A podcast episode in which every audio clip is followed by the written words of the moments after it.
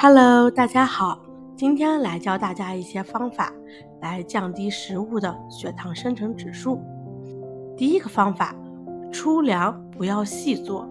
从食物血糖生成指数的概念出发，控制粗粮研磨的精细程度非常关键。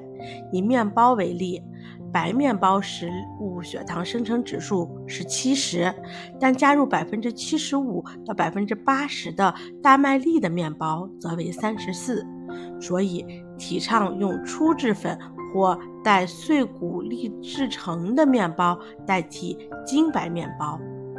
第二个方法简单就好，在厨房呢要懒一点，蔬菜能不切就不切。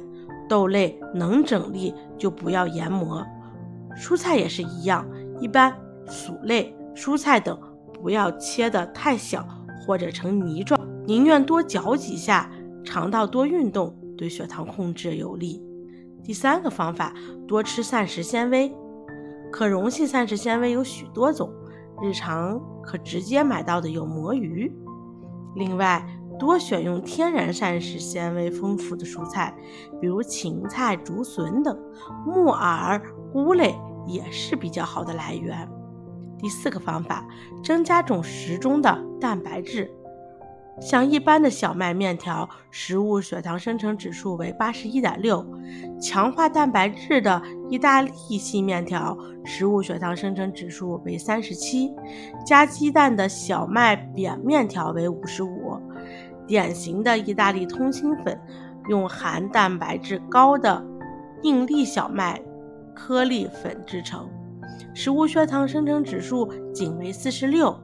饺子是北方常用的食物，蛋白质、纤维都高，也是低食物血糖生成指数的食品。第五，急火煮，少加水，食物的软硬生烹。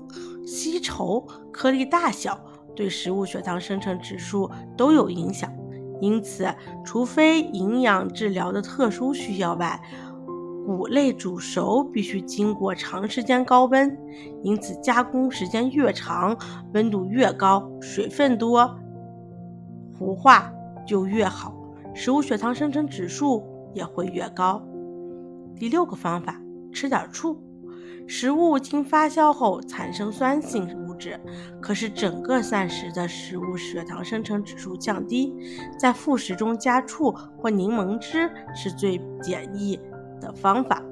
第七个方法是高低搭配，高中食物血糖生成指数的食物与低食物血糖生成指数的食物一起，可以制作一个中食物。血糖生成指数的膳食，而高与高在一起，那当然只能更高了。你明白了吗？